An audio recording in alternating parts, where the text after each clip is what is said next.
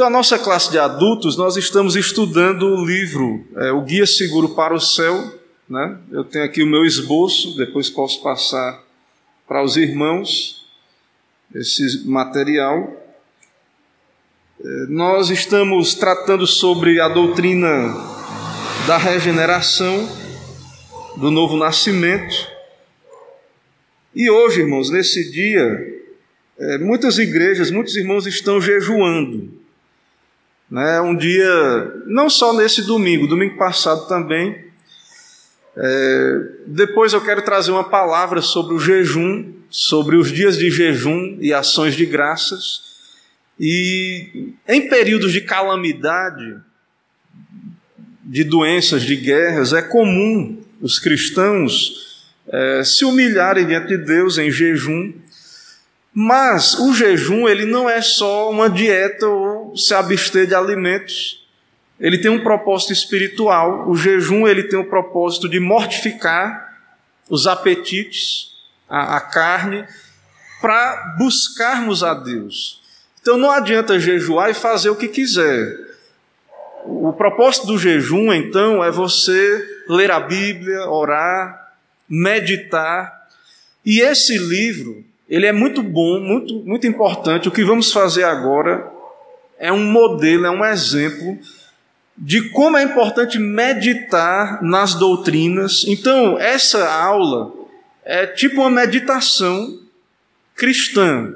Nós vamos meditar nesse tema, nesses temas doutrinários. Então, você vai acompanhar, acompanhar essa aula e ela é muito, pode ser muito útil e é um modelo de exercício espiritual, de meditar. Então, a Bíblia tem temas doutrinários. O tema de hoje que vamos meditar é a miséria dos não convertidos. Qual é o estado em que estamos antes da conversão e daqueles que não são convertidos? Irmãos, esse tema é um tema bíblico e esse tipo de assunto ele é a ocasião para meditarmos na nossa alma, na questão das pessoas que estão ao nosso redor.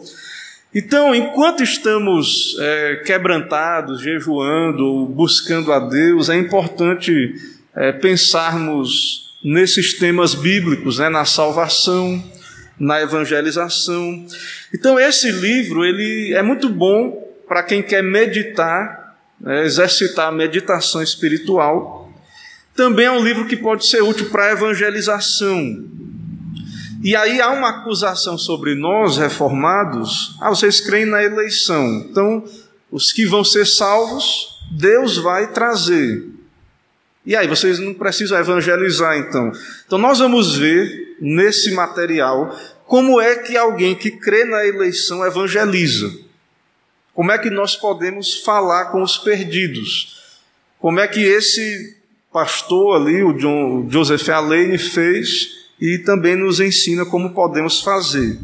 Então vamos orar antes de iniciarmos aqui a nossa lição. É, é temático, né? Então não tem um texto.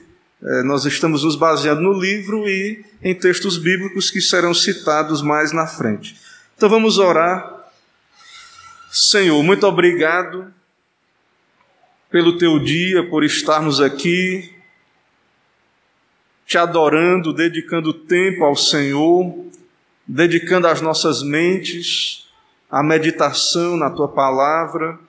Dá-nos o teu espírito, recebe esse momento separado como um ato de culto, de adoração e seja exaltado o teu nome, ó Pai, em toda a terra, aqui entre nós nesse momento. Fala ao nosso coração, nos ilumina, nos ensina que seja o Senhor a ensinar a falar nesta manhã. Que toda glória, toda honra seja dada ao Senhor. E que o Senhor se agrade em usar esse, esse ensino, esse, essa exposição temática, doutrinária, que o Senhor se agrade em usar para nos despertar, para falar ao nosso coração, para que possamos, ó Pai, ser profundos na fé, tementes a Deus. Tem compaixão de nós, ó Pai, somos pecadores.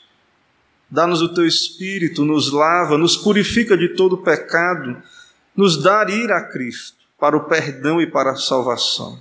Em nome dele oramos gratos. Amém. Irmãos, então nós vamos falar nessa manhã da miséria dos não convertidos. Nós vamos ver que esse assunto ele é pouco tratado nos nossos dias e nós vamos ver também que, na verdade, é, nós alimentamos mais do que pena né, dos não convertidos, nós alimentamos muitas vezes é, inveja, né? porque na verdade nós não somos muito profundos do que é o estado de não convertido, e na verdade o mundo exalta a glória dos não convertidos. Né? Eles vivem no mundo, no pecado, e na verdade a nossa época é uma época que é marcada, né? nossa, o nosso tempo é um tempo marcado pela glória do homem, e então nós muitas vezes é, temos o ímpio como modelo para nós. E isso não é só fora da igreja. Nós temos tratado nessa classe que esse assunto, esse texto, ele trata também conosco, que estamos dentro da igreja. E o fato, irmãos, é que não há só não convertidos fora da igreja visível. Nós também que estamos dentro da igreja podemos estar num estado de morte, de miséria. Então nós vamos pensar nessa manhã sobre o que é a miséria dos não convertidos. Mas, primeira pergunta, e falando aqui que eu disse, a evangelização. Pastor, os calvinistas não creem que o homem está morto nos seus delitos e pecados? Do que adianta falar sobre a miséria dos não convertidos? O homem é um coração de, ele tem um coração de pedra. O homem está morto. Ele não quer a Deus, ele não busca a Deus. Não é isso que os reformados pregam a depravação total, não há quem busque a Deus, não há quem entenda. Então, por que pregar? Por que falar aos homens que eles são miseráveis, né? Se eles não podem se converter. E se a vida é breve, logo mais ela vai passar. Por que perturbar os homens? Falando do pecado. Irmãos, nós vamos ver isso aqui. Né? Apesar do homem estar morto nos seus pecados, Deus nos manda pregar o Evangelho. E Deus pode salvar esses pecadores pela sua graça. Então, o nosso papel é pregar, mesmo sabendo que os homens estão mortos espiritualmente, o nosso papel é pregar. O autor no livro, se você ler com atenção o livro, você vai perceber que ele não é ignorante quanto ao estado do pecador. Ele diz no livro: Tenho que falar aos que não têm nenhum sentido espiritual. O homem está morto, ele é cego, surdo, ele não tem ouvidos para ouvir, ele não tem olhos que enxerguem espiritualmente. Ele diz aqui no, no seu material: lastimavelmente, pecadores mortos são como ídolos mudos, têm bocas, mas não falam, têm olhos, mas não veem, têm ouvidos, mas não ouvem, têm narizes, mas não cheiram, têm mãos, mas não apalpam, têm pés, mas não andam, nem som algum sai de sua garganta, são destituídos de sentimento e de ação espiritual. Então, as coisas de Deus se discernem espiritualmente. 1 Coríntios 2,14.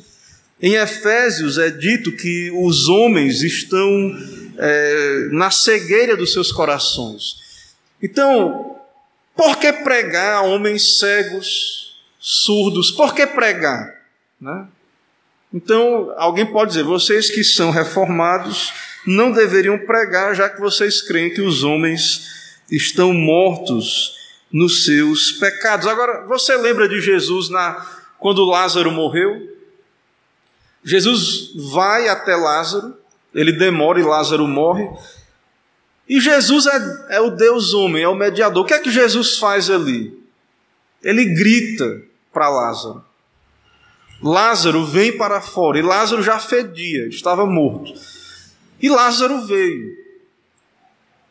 Então, por que que nós pregamos? Porque Deus é quem dá vida, não somos nós. E Ele usa a pregação. Então, nós pregamos a mortos mesmo. Nós pregamos a pessoas que, que não têm capacidade de ouvir as coisas espirituais, mas nós devemos pregar. Nós vamos ver mais à frente nos pontos que o pecador perdido ele, ele está debaixo da escravidão de, do pecado de Satanás e etc. Nós vamos ver como ele, tudo que prende o homem. Mas mesmo o homem estando morto, ele não deixa de ser homem. Ele não tem ouvidos espirituais, mas ele tem ouvido. Ele tem uma razão ainda.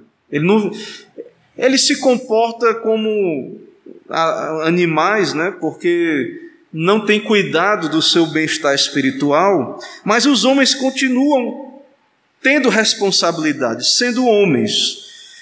Então nós devemos pregar, porém, um pregador, nós, a igreja, devemos estar conscientes de que os homens são lentos, eles não querem ouvir. Eles estão mortos, como já disse, mas eles são lentos. Mas eles precisam ouvir e ser convencidos. Só quem convence é o Espírito. Mas os pregadores, nós, a igreja, devemos argumentar com os homens. Devemos falar com eles. E falar o quê? O que é que nós devemos falar? Sobre o céu, o inferno, o estado do pecador enquanto ele não se converter. Esses temas são bíblicos. E esses assuntos, com a bênção de Deus, podem ser instrumentos para a conversão de pecadores. Então pense num pecador que não está nem aí para Deus. Mas ele é ignorante, ele não conhece a Bíblia. Ele não sabe para onde ele está indo, a consequência do seu pecado. Então, por mais que ele esteja morto espiritualmente, se ele tivesse um conhecimento do céu, do inferno, do pecado, pode, pode ser que isso o afetasse em alguma medida. Se não para que ele fosse convertido, em primeiro lugar, mas para que ele tivesse desejo de conhecer mais, ficar atento. E sendo um eleito, quem sabe, Deus o atraindo, quem sabe ele viesse até mesmo a se converter. Então, conhecer, ouvir, é o primeiro passo. É por isso que vamos falar desse assunto, certo? O conhecimento não salva se não for a bênção de Deus, mas ele é o primeiro passo. Então nós temos que pregar o Evangelho, meditar nessas realidades, certo? Então, precisamos falar aos homens sobre Deus, quem é Deus, sobre a justiça de Deus, de que Deus está irado com o pecado. Né? Então, temos que falar aos homens. Por que, é que os homens então não querem ouvir? Mas, pastor, o nosso país é cristão, temos Bíblia, eh, os pregadores estão pregando. Por que, é que os pecadores não querem ouvir? Irmãos, hoje nós vivemos numa época terrível. O diabo, Satanás é uma realidade, nós vamos tratar disso mais à frente, com mais detalhes. Mas nós vivemos numa época de entretenimento, certo? Vivemos numa época de prazeres e essas coisas abafam a nossa consciência.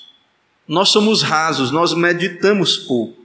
Estou falando de todos nós, estou falando só das pessoas lá fora, não, falando da igreja, nós que somos crentes.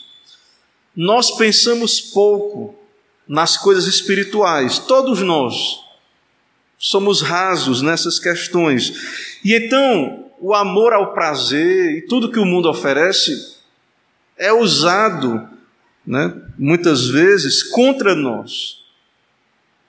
Então nós, perceba como a gente perde muito tempo fácil com tantas coisas, mas nós não pensamos na nossa alma. Onde é que nós vamos passar a eternidade? Então, essa meditação não atrai, em geral, as pessoas pensar na brevidade da vida, na eternidade. Às vezes a gente só pensa nisso no dia que tem um velório. Depois passa, a gente não pensa mais. Mas todos nós estamos passando e temos que meditar nestas coisas. Então nós vamos falar desse assunto e o autor no livro, você vai perceber que ele ora. Já que o pecador não pode ouvir por ele mesmo, então ele faz uma oração. E você pode ver lá no livro, né? Essa oração daquele pastor para que Deus fale e traga os mortos à vida. Então ele faz ali a sua oração. Então vamos meditar na miséria dos não convertidos. Em primeiro lugar, Primeiro ponto dessa miséria que está ali no livro e nós vamos meditar é: o Deus infinito está engajado contra vocês. Vocês, irmãos, é eu e você, se não somos convertidos, certo? Se eu estou aqui, nós estamos aqui, cremos que somos convertidos, de verdade. Mas houve um momento em que não éramos convertidos. Então, até o dia da nossa conversão, segundo a Bíblia, éramos inimigos de Deus. E isso é uma miséria. O mundo não está nem aí. O mundo não se importa de ser inimigo de Deus. O mundo não liga para Deus, né? Isso que vemos ao redor, você percebe aí na sociedade. Mas, segundo a Bíblia, e se meditarmos na Bíblia com atenção, nós vamos perceber que é uma miséria não ter Deus como amigo é algo terrível. Tem um, lá no Antigo Testamento, na época do juiz, o povo esqueceu de Deus, cada um fazia o que entendia, e tinha muita idolatria. E tinha um, um idólatra ali que roubaram os deuses dele, o nome dele era Mica, e ele ficou desesperado. E eram ídolos que não existem. E ele disse: Meus deuses, me tomastes, o que mais me fica agora? A mesma coisa acontece com o Labão, né? Raquel, quando, quando vai embora com Jacó, ela leva os ídolos de Labão. E ele vai atrás daqueles ídolos. Que sabemos não são deuses. Mas quantas pessoas não se desesperam quando retiram dela os seus deuses, a sua religião?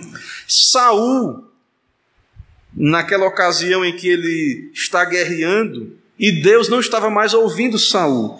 E Saul disse: Os filisteus guerreiam contra mim, e Deus se tem desviado de mim. Irmãos, como é ruim no dia da angústia, no dia da dificuldade, não ter Deus. Muita gente agora, nesse momento, não está nem aí para Deus, não liga para Deus, não ora, não busca Deus, até mesmo agora, na época de uma crise como essa, muita gente está fazendo festa, né? muita gente usando esse momento para curtir a vida. Né? O nosso povo brasileiro é um povo é, que é irreverente, né? não está preocupado. Mas, irmãos, há dias maus, a calamidade chega, as fomes, as guerras, se não são calamidades na sociedade, da nossa vida pessoal, a doença, a morte. E para onde iremos se não tivermos Deus? Imagine um homem sem Deus, que não tem Deus. Onde ele vai buscar auxílio, ajuda? Quem pode o socorrer no dia da visitação do Senhor, quando o próprio Deus pune? Então, o homem sem Deus, ele está num estado miserável ele não tem a quem recorrer. E estamos falando agora aqui do Deus da Bíblia, que é o Deus verdadeiro. Irmãos, o homem que não busca a Deus, que não é convertido, que não é amigo de Deus, não adianta, se ele não se arrepender de verdade, né, ele não vai ter um Deus a quem recorrer. E no dia que Deus o visitar, há vários textos na Bíblia Lá em Provérbios você vai ver que os zombadores, Deus vai se rir deles. Esses que acham que vão poder buscar a Deus só na hora da dificuldade ali. No dia que o Senhor Jesus voltar, o próprio Senhor Jesus disse, Mateus 7, 23, muitos vão dizer, Senhor, em teu nome expulsamos demônios, fizemos curas, E ele vai dizer: Nunca vos conheci, apartai-vos de mim, vós que praticais a iniquidade. Quem, é, quem são estes? Pessoas que eram não regeneradas, inimigas de Deus, e que naquele dia vão estar pedindo a ajuda de Deus, mas vai ser tarde. Então, não ter Deus é uma miséria, não é né, uma miséria pequena, e estamos falando especialmente não ter o Deus Criador, o Deus que nos fez. Nós somos feitura dele, ele nos criou, a sua imagem. Ele, pelo seu poder, ele criou todas as coisas. Nós vamos ver aqui os atributos de Deus aplicados a essa miséria mais à frente. Acompanhe que vamos chegar lá. Então, não ter um Deus a quem recorrer é uma miséria. Né? Um homem santo disse: Deixe-me ter Deus ou nada ter. Perder dinheiro é ruim. Perder a saúde também, mas não ter Deus é terrível, certo? Então, o homem sem Deus é, é miserável. Agora, vamos seguindo, aqui é só o começo. Veja bem, o problema do homem sem Deus não é só não ter Deus, isso é grave. Mas, segundo a Bíblia, o homem sem Deus, Deus está contra ele. Deus não está neutro. Se Deus estivesse neutro, já era horrível. Digamos que Deus assim: ó, ó, te vira, eu não sou teu amigo, mas não sou teu inimigo. Mas não vou fazer nada. E Deus entregasse a gente ao mundo, a Satanás, a, a, aos maus, aos perversos, para fazer o que quisesse conosco. Já era terrível, né? Se Deus dissesse assim, ó, não, sou, não vou fazer nada para piorar a tua situação, mas não quero saber, eu, eu vou ficar neutro. Já era algo terrível. Se Deus nos entregasse aos atormentadores para que os demônios né, nos dilacerassem e os demônios tomassem conta de nós. Mas, segundo a Bíblia, Hebreus 10, 31, horrenda coisa é cair nas mãos do Deus vivo. Irmãos, segundo a Bíblia, se não somos amigos de Deus, na verdade somos inimigos e, e Deus está contra nós. Então, não ter Deus é algo terrível. Não há amigo como Deus e não há inimigo como Deus. Certo? Então, Deus é grandioso. Todas as criaturas estão infinitamente distantes de Deus. Imagine qual é um ser menor que tem. Imagine esse vírus aí. Coronavírus, é um vírus. Quem estuda aí a biologia sabe que o vírus, até para ser considerado um animal, é difícil, né? É, é um, um ser que nem uma célula parece que é. Ele entra na célula de um ser vivo e ele usa a célula do ser vivo para poder fazer os seus processos todos.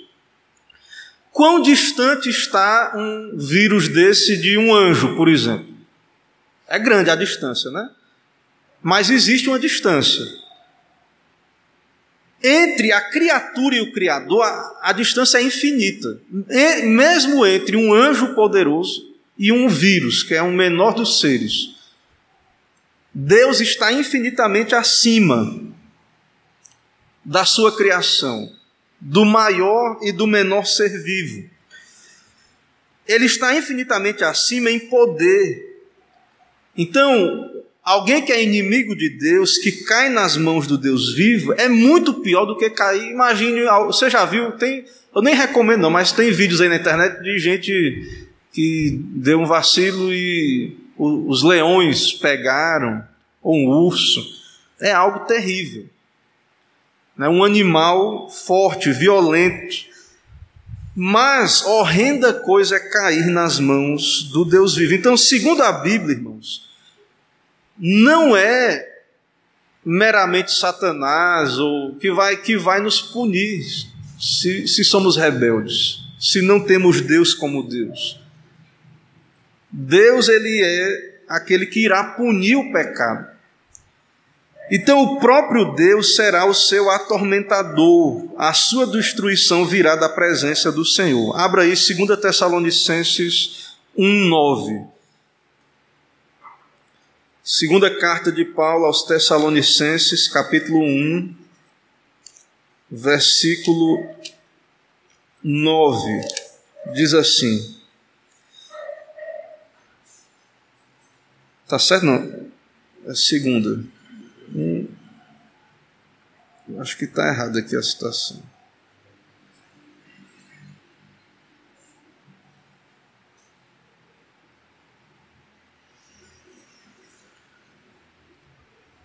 Eu acho que está errado aqui a anotação. Tá certo? Segunda Tessalonicenses 1:9. Isso, está certo, perdão. Estes sofrerão penalidade de eterna destruição, banidos da face do Senhor e da glória do seu poder. Então, segundo a Bíblia e várias referências, é, a condenação vem do próprio Deus, não é o diabo que, que é o atormentador. E parte dessa condenação é ser banido da presença do Senhor. Então, irmãos, quando o homem peca contra o Estado ou contra o homem, né? Às vezes a gente vai lá no tribunal, tem uma multa, paga uma dívida, mas pecando o homem contra Deus, como é que vamos pagar a nossa dívida diante do Senhor? Como é que vamos nos livrar das mãos de Deus? Então, é algo terrível que a Bíblia descreve, e essa é a condição daquele que não é regenerado, aquele que não é salvo por meio de Cristo. Então, os pecadores precisam ouvir isso. Nós temos que pregar essas verdades aos pecadores. Mas por que que pregamos isso, né? Porque não é bom ouvir isso, né? Na verdade, parece um, até um, um quadro meio de terror, sem esperança, se olharmos assim. Irmãos, nós pregamos isso porque há um remédio. O pecador, ele está sendo chamado ao arrependimento. Ele não precisa experimentar na sua pele né, essa condenação terrível, se ele se arrepender, se ele renunciar os seus pecados.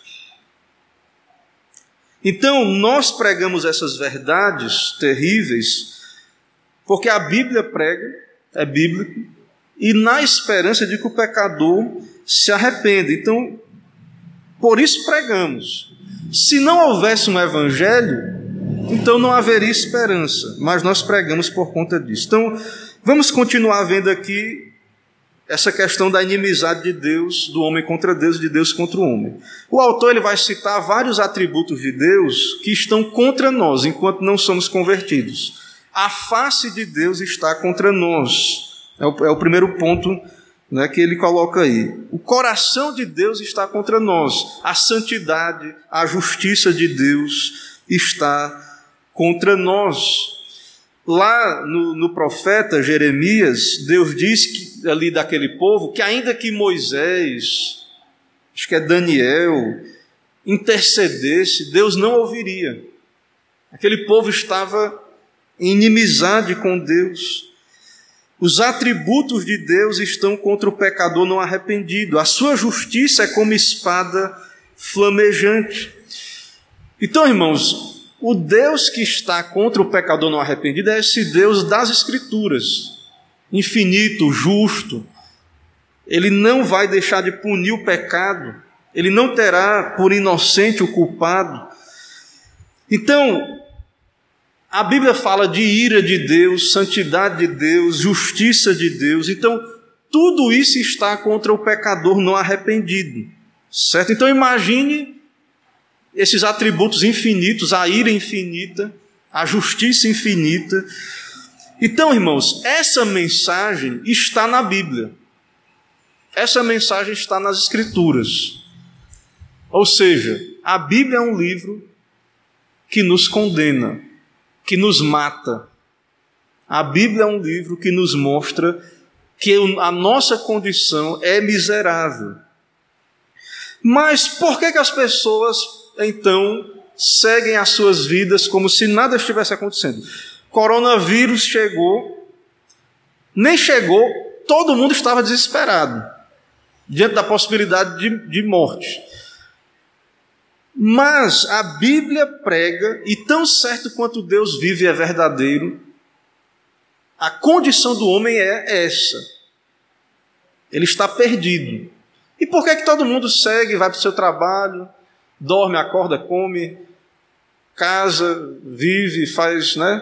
Por que, que os homens não se desesperam? Porque todos vão, se não se arrependerem, todos vão perecer. Por que, que então a vida segue normal? Não é como o caso do vírus aí. O problema, irmãos, o problema que acontece, certo?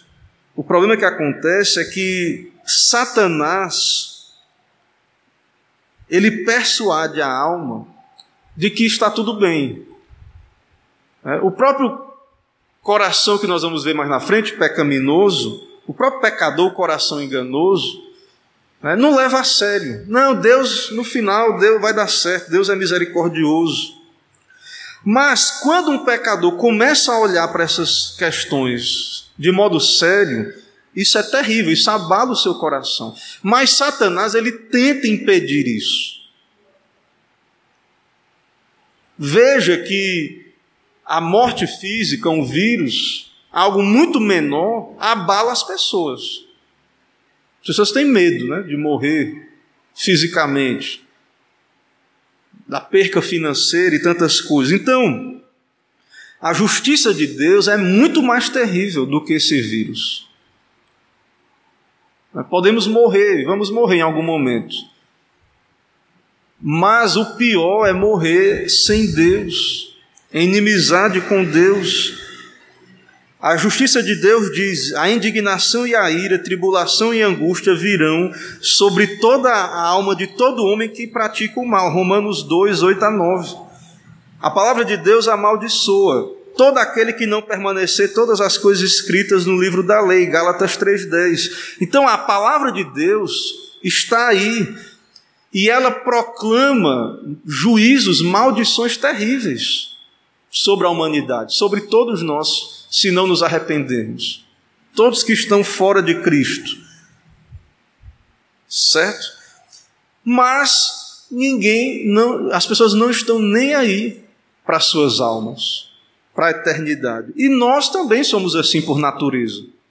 Não levamos muito a sério. Isso não nos move, não nos mexe. A gente às vezes ouve uma pregação, aí depois volta à vida normal e esquece disso. A gente olha para as pessoas que são almas eternas e esquece disso. Então, a justiça de Deus né, é terrível. Imagine, quem é que gosta de ficar devendo? Ninguém, né? Imagine que você esteja devendo um monte de dinheiro. Aí aparece o credor na porta da sua casa para lhe cobrar. Você vai gostar dessa visão? Alguém, você está devendo o dinheiro, aí chega lá a pessoa para lhe cobrar. É terrível, né? O banco, o juiz. Muito pior é dever a Deus. E a nossa dívida diante de Deus é enorme, é grandiosa. A justiça diante, a nossa culpa diante da justiça de Deus é enorme. Então, muito pior é Deus. Ele, a Bíblia diz Mateus 22, 13: Amarrai-o de pés e mão, levai-o, lançai-o nas trevas exteriores. Ali haverá pranto e ranger de dentes. Também diz: Apartai-vos de mim, malditos, para o fogo eterno. Então, o fim daqueles que não se arrependem é deplorável, é uma dívida impagável, eterna. Mas, irmãos, parece que isso não mexe com o coração dos pecadores. Então, nós seremos julgados pela Bíblia, pela lei. O padrão que Deus vai usar para nos julgar é a palavra. Claro que em Cristo temos a justiça dele, o perdão por meio, de, por meio das suas obras, por meio da sua morte. O sangue de Cristo cobre os nossos pecados. Mas se não estamos em Cristo, Deus vai nos julgar segundo a lei. E nós vamos ver que Isso é terrível. A santidade de Deus está contra o pecador que não tem Cristo. O que é a santidade de Deus? Deus é puro. E nós somos impuros, pecadores. Então, sem Cristo, quando Deus olha para nós, ele tem desprazer em nós. Ele, nós somos é, impuros, imundos na sua presença. Então, o que Deus vê em nós é impureza, pecado. O poder de Deus está apontado contra nós. Tudo isso aqui é a miséria do homem sem Deus. Deus é inimigo e todos os atributos de Deus estão contra o homem. O autor diz que o poder de Deus está contra nós como um canhão poderoso. Né? Então, em Romanos 9, 17, por exemplo, ele diz sobre os vasos de desonra para que pudesse fazer conhecido o seu poder então, o homem rebelde, o homem sem Deus, ele está desafiando o poder de Deus, a ira de Deus. Então, irmãos, a Bíblia está alertando isso. Por quê? É algo terrível, mas por quê? Para que nós não precisemos sentir isso na nossa própria pele. Ou seja, Deus está nos chamando ao arrependimento. Deus quer que nós vivamos. Deus não tem prazer na morte do ímpio, mas em que ele se arrependa e viva. Mas Deus está argumentando. Então, na Bíblia, nós vemos essa linguagem. E os pastores então usam essa linguagem. Então, mesmo os homens tendo um coração de pedra, há uma argumentação, está sendo argumentado. A sabedoria de Deus está preparada para arruinar né, esse não convertido. Então, Outro atributo de Deus, a sabedoria. Deus é infinitamente sábio. Ele sabe agir de uma maneira a prender os seus inimigos, a pegá-los, se não se arrependerem. Né? Ele tem os seus meios. A verdade de Deus, ele diz aí também, a, verdade de Deus que é um atributo, a sua veracidade. E aí há vários atributos. Então, quando estudamos a teologia sistemática, os atributos de Deus, então todos esses atributos estão contra os rebeldes, os inimigos. Então, não é ocasião, diante de tudo isso, de meditar nesse assunto. Será que isso não é um assunto digno da nossa atenção, da nossa meditação? Irmãos, estamos falando do nosso bem. Se em nome do bem físico as pessoas estão lá, chega, chega estão com a mão enrugada de lavar. Chega e está com a mão enrugada, tanto lavar a mão. Se em nome do seu bem-estar físico há toda essa preocupação, que é justa, né? Quanto mais a questão espiritual. Então, o problema é que as pessoas não levam a sério a Bíblia, a pregação. E o propósito então aqui é meditarmos nisso. Então o primeiro ponto aí foi esse, certo? O tempo aí avança, né? Vou tentar correr, não sei se vai dar para acabar todos hoje, mas esse foi o primeiro ponto. Se não acabar, não tem problema, eu paro e continuo depois. Toda a criação está contra os não convertidos. Eu vou passar rápido aqui, você pode ver no livro depois, mas em Romanos 8, Paulo diz que a criação geme. A criação geme. E aí há uma ilustração aqui para nos fazer entender isso. Um teólogo disse o seguinte: um teólogo, falando da criação. Se a bebida que o beberrão toma fosse racional e pudesse conhecer como ela é abusada, gemeria no barril toda a criação, o homem caído, ele abusa da criação, ele usa da criação de maneira abusiva, não para a glória de Deus. A criação foi, foi feita para a glória de Deus. Aí o homem caído, ele pega a criação e usa para o seu egoísmo, para a sua glória. Então, se a criação pudesse falar, é uma ilustração, ela se revoltaria contra o pecador, como a jumenta de Balaão falou contra ele ali. Então a terra iria gemer para suportá-lo, né? a, a casa iria gemer, o alimento não iria querer nutrir. Por quê? Porque esse alimento que o homem sem Deus usa ele está servindo contra Deus. Ele toma aquele alimento, né? Ele diz o seguinte: Senhor, o alimento, ó, se o alimento pudesse falar, o que é que ele diria? Senhor, eu tenho que nutrir um patife como este e dar-lhe a minha força para que ele te desonre? Então, quando nos alimentamos, qual o propósito? Usar a nossa força para a glória de Deus. Mas alguém que não é convertido, toda a criação, todos os dons de Deus, tudo que ele recebe, ele usa para o pecado, ele usa contra Deus. O ar diria, se o ar pudesse falar: Senhor, sou obrigado a dar respiração a esse jovem para que ele use a sua língua contra o céu, escarneça teu povo e dê vazão ao seu orgulho. Então, quantos estão vivos aí, respirando e blasfemando de Deus?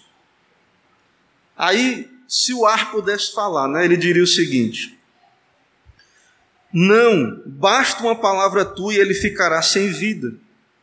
Tá falando, ele usa a ilustração se, se as coisas pudessem falar, eles dizem, não, Deus, me permite que eu, eu dou cabo dele. Então, a criação toda, né, ela está contra, ela geme. Né, a explicação é essa: está contra nós se não somos convertidos. A terra geme debaixo do homem, o inferno anseia por ele, até que a morte satisfaça a ambos. Então, na conversão, isso é mudado, é claro. Quando nós nos convertemos, então, nós vamos usar a criação de modo correto e para a glória de Deus. Esse é o segundo ponto. Em terceiro lugar, Satanás exerce todo o seu poderio sobre os não convertidos. Irmãos, aquele que não é convertido, ele não só tem Deus como inimigo, o mundo, a terra geme, mas Satanás é o seu Deus. Você diz, não, eu conheço muita gente que não é cristão, não é crente, mas não adora Satanás, não adora o diabo. Né? E quando a gente vê aí gente adorando o diabo, é algo lamentável, né? a gente deplora isso. Mas, segundo a Bíblia, o homem sem Deus, ele está morto e debaixo da escravidão de Satanás. 1 Pedro diz sobre a salvação, desprendendo-se dos laços do diabo, em que a vontade dele estão presos. Há vários textos que mostram isso. Então, embora os homens não declarem adorar Satanás, mas eles fazem a vontade do diabo quando pecam. Então, ele diz aqui: ó, quantos estão classificados como verdadeiros servos do diabo, os quais se consideram filhos de Deus. Então, quando fazemos o que o diabo quer, estamos servindo a ele. Então, o diabo ele ele não aparece com a sua carranca, com a sua cara, né, ali feia, lhe pedindo as coisas. Ele está nas sombras. Ele é das trevas. Mas o diabo, ele sugere, ele lança os seus dardos, suas sugestões. Ele está por trás da cortina e ele está sugerindo: ó, oh, faça isso, vá por aqui. Ele está oculto, né? mas ele está ali. Por exemplo, lembra de Judas? Judas vendeu, ele traiu a Cristo e ele vendeu por moedas. Quem estava operando nele era o diabo. Mas ele estava interessado no dinheiro, porque era ladrão. Então, da perspectiva humana, ele estava procurando vantagens, mas ele estava servindo ao diabo, quer ele soubesse disso ou não. Certo? Então, nós lemos aí o livro de Jó. Lembra que Deus disse: Ó oh, Satanás, faz o que quiser com Jó, só não toca na saúde. Aí vem uns bandos e rouba os animais e etc. Foi Satanás que instigou aquele povo a fazer aquilo, mesmo que eles dissessem: Nós nunca nem vimos esse Satanás, não sabemos nem quem ele é. Então, o homem sem Deus, mesmo que ele não esteja consciente, ele serve às trevas, ele está servindo às trevas. ele é escravo de Satanás, né, desse tirano. Ele está debaixo do poder de Satanás. Então, que mestre terrível. Satanás, ele, ele é terrível, ele quer a nossa destruição. Ele quer que você seja ignorante, que você peque. Satanás, ele tem prazer na destruição. Ele veio para matar, roubar e destruir. Então, esse a quem muitos servem, sem saber, ele está ali como que tendo prazer na, na destruição destes, fazendo com que eles amontoem ira, aumentando a temperatura da fornalha que, que irá os destruir.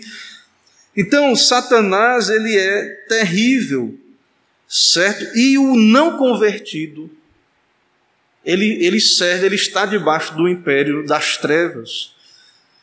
Então, irmãos, essa pessoa não convertida, ela está numa condição miserável, certo?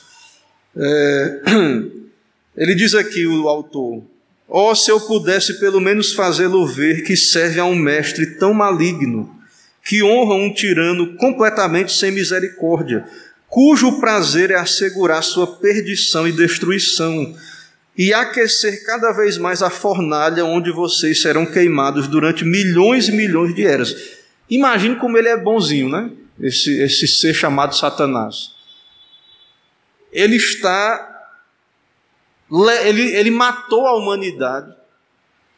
E ele está promovendo a cegueira e fazendo com que essas pessoas que estão sem Cristo, tentando garantir que elas se percam, que elas não encontrem a salvação, tentando garantir isso, levando pessoas para a condenação eterna, onde estarão ali por milhões e milhões de eras sem fim. Então, Satanás é terrível, não vale a pena, né? mas os homens estão presos nessa escravidão enquanto não são convertidos. Eu vou pular aqui para o final.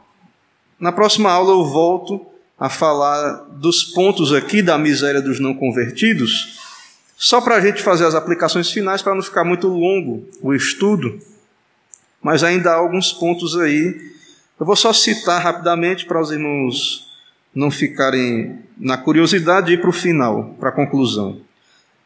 Então, Satanás tem domínio sobre os que são inimigos de Deus e não têm Deus. A culpa do pecado é um fardo, os homens não sentem, mas o pecado é como uma montanha em cima dos não convertidos. Não vou explicar isso, mas é um dos pontos aí as concupiscências inflamadas, o pecado de dentro, escraviza os não convertidos, certo? O pecado interno é um inimigo terrível, né? e os homens estão presos nesse pecado. Né? A vingança eterna está contra os não convertidos, é outro ponto. A lei e as ameaças da lei estão contra os não convertidos. E por último, e aí isso aqui eu tenho que citar, o Evangelho condena os não convertidos. Quem não crê será condenado. Não é o Antigo Testamento, não, viu? Tudo isso aqui que eu estou dizendo, alguém pode, não, isso aí é, é o Deus do Antigo Testamento. Isso é lá no Antigo Testamento. Não. No Evangelho diz: quem não crê será condenado. Jesus diz: se não vos arrependerdes, todos de igual modo perecereis. Aquele que não crê, a ira de Deus permanece sobre ele.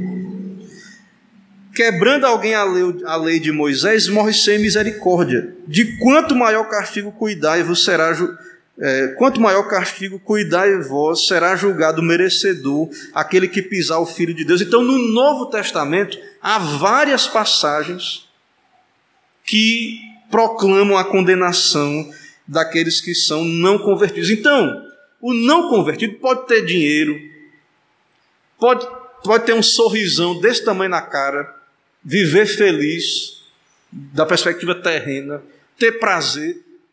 Irmãos, não se iludam. a mensagem que temos aqui, que estamos estudando, não nos deixemos iludir, enganar, fascinar. O homem sem Deus, ele é miserável. Ele, ele é digno de pena, não da nossa né, inveja, mas é digno de pena. Ele pode ser destacado na vida, ele pode ser o que for. Ele é um miserável, é isso que vemos na palavra de Deus. Então, por que que os homens não fazem nada diante disso? Né? Por que que os homens não fazem nada? Porque estão mortos, é, já tratamos disso no, no começo, certo? Então, o pecado embruteceu os pecadores. Né? Os pecadores ouvem, até entendem o argumento, aquilo que estamos argumentando, mas não fazem nada. Né? Isso mostra a gravidade do pecado, o que o pecado causou. Então, nós que somos reformados devemos pregar essas verdades, mas só Deus pode converter o pecador. Mas o nosso papel é apelar aos pecadores. Aí está o apelo, né? O sistema não é um sistema de apelo, mas aí está o apelo. E esse apelo é em nome dos, dos, dos seus interesses, dos meus, de toda a humanidade, especialmente nesse momento aos que não são convertidos ainda. Desperte e atenda aos seus mais íntimos interesses. Então, quando pregamos o Evangelho, quando eu prego essas verdades duras, né? Por que, que eu prego isso? É, por que, que eu perco meu tempo né, fazendo isso? Porque isso, irmãos, contribui para o interesse dos perdidos. É como um médico que diz: ó, você está doente. A pessoa tem que saber que está doente, senão ela não vai procurar o remédio. Então, a questão de interesse das pessoas, porque há cura, há remédio. Então elas precisam saber da doença, do pecado.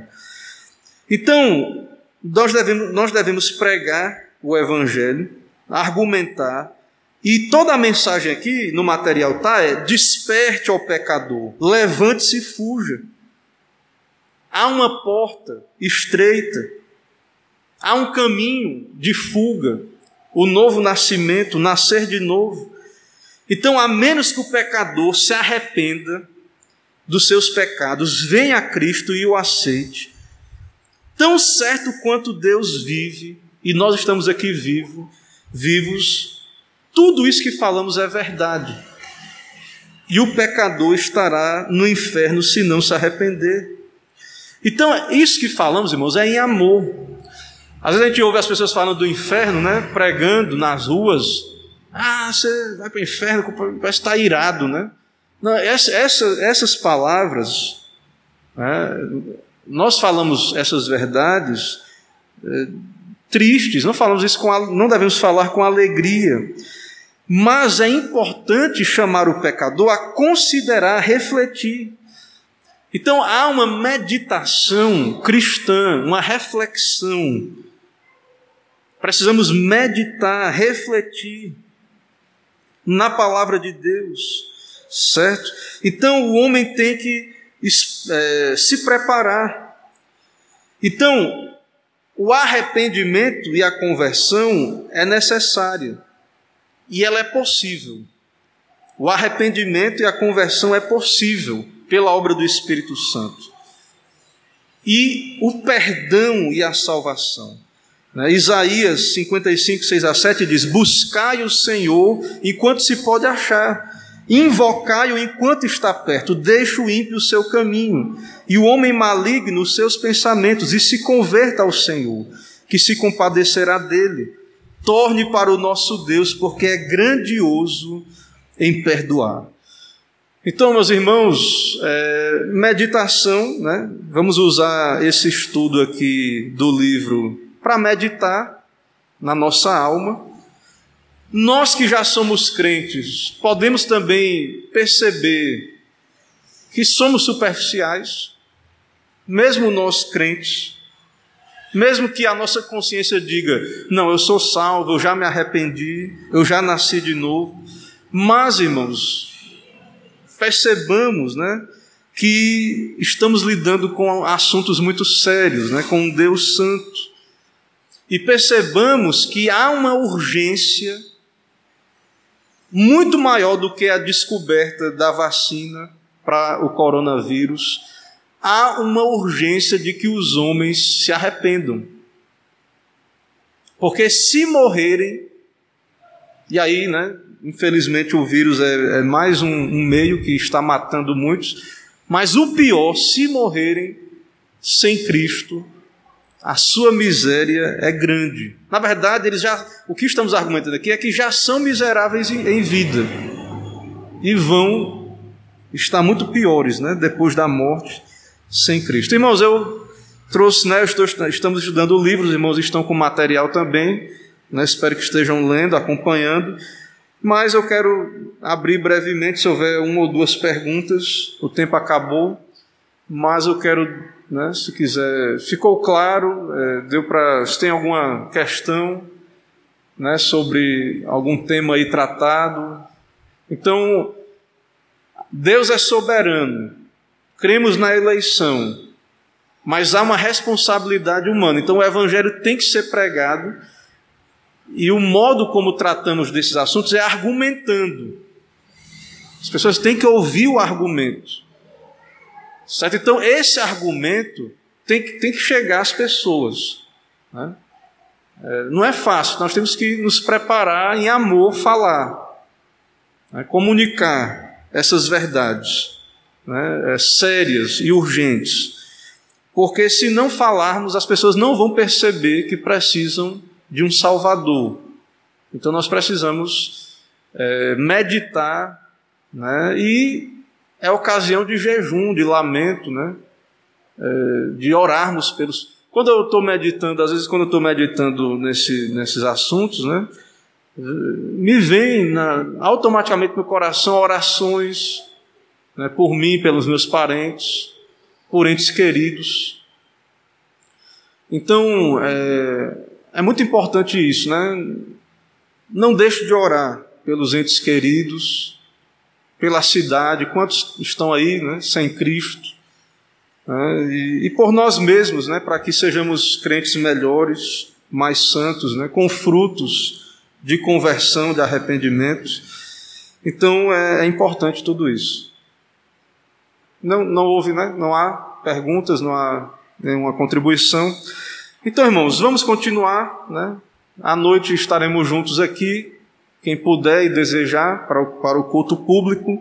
Então, usemos o dia todo para orar, para meditar, pedir pelo nosso país e, diante do que estudamos, pedir muito mais do que a cura do, do vírus, vamos pedir pela conversão né, de pecadores. Importante a, a cura né, de saúde. Eu, eu quero pedir aos irmãos que orem. Tem um pastor amigo meu, pastor Fábio, reverendo Fábio Henrique. O pai dele, pai de Fábio, ele teve um problema, um câncer no cérebro, um tumor. Havia sido tratado, ele melhorou, mas agora Fábio, ele voltou lá para João Pessoa. Parece que voltou a doença, tem perdido, tem afetado o cérebro do seu pai. E ele me pediu o seguinte, é, pediu para mim o seguinte, ó, ore pela conversão dele. Né? Então perceba, é mais ou menos isso que a gente tem que entender. Né? Ele não quer que o seu pai morra, é claro, né? mas é uma doença para a medicina incurável. E como cristão, né, ele pede principalmente que o pai se converta. Então, muito pior do que a morte, né, do que a morte física, de fato, é, é estar sem Cristo. Então, vamos orar, irmãos. Né, tem pessoas morrendo, é verdade, do vírus, de outras doenças, mas muito pior do que isso é olharmos e percebermos que estão morrendo sem Cristo. Né? Isso é muito pior e é ocasião de lamento, né? são almas eternas. Vamos orar, concluindo aqui o nosso estudo e nos despedindo, e então retornamos à noite. Oremos. Santo Deus, Pai Criador, meditamos aqui, estivemos ouvindo essas realidades explicadas da tua palavra e pudemos ali observar, ó Pai, qual é a miséria de alguém que não tem a Cristo. E como é grande, ó Pai, essa miséria, muitas vezes camuflada por prazeres humanos, por glórias mundanas. Mas como é triste, ó Pai, aquele que não tem ao Senhor o perdão. E nós, como igreja, estamos aqui no teu dia, ouvindo, meditando, tendo a oportunidade de considerar a eternidade, as nossas almas. Dá-nos arrepender, ó Pai, se temos pecado, alimentado pecados, dá-nos arrepender quebranta o nosso coração. E oramos também, ó Pai, por aqueles que estão distantes de Cristo, do Evangelho, rebeldes, servindo a Satanás, em estado de miséria espiritual, não tem Deus, há um passo de sua condenação, caso morram, estão perdidos. Assim, ó Pai, oramos, porque são corações de pedra Oramos, ó Pai, porque se o Senhor não os converter, estão perdidos. Tem misericórdia, ó Pai, dessa cidade aqui de Alagoinhas, dos pecadores que aqui vivem. Tem misericórdia dos nossos parentes, dos nossos entes queridos. Muitos que já têm ouvido o Evangelho, mas têm sido duros, não têm se convertido. Ó Pai, envia o teu Espírito, a tua palavra Usa esse momento de, de crise, de confinamento, atrai os teus, converte, nos dá a anunciar, nos dá a levar a sério o Evangelho, o cristianismo, a eternidade. Tem compaixão, ó Pai. Salva-nos, livra-nos de nós mesmos, do nosso coração enganoso. Nos liberta, ó Pai, transforma as nossas vidas pelo teu evangelho, manifesta o teu poder, ressuscitando mortos em seus pecados. Que só o nome do Senhor seja exaltado por essa obra. Pedimos ao Senhor essas bênçãos. Em nome de Jesus oramos. Amém. Irmãos, vamos em paz, retornamos à noite com a bênção do Senhor.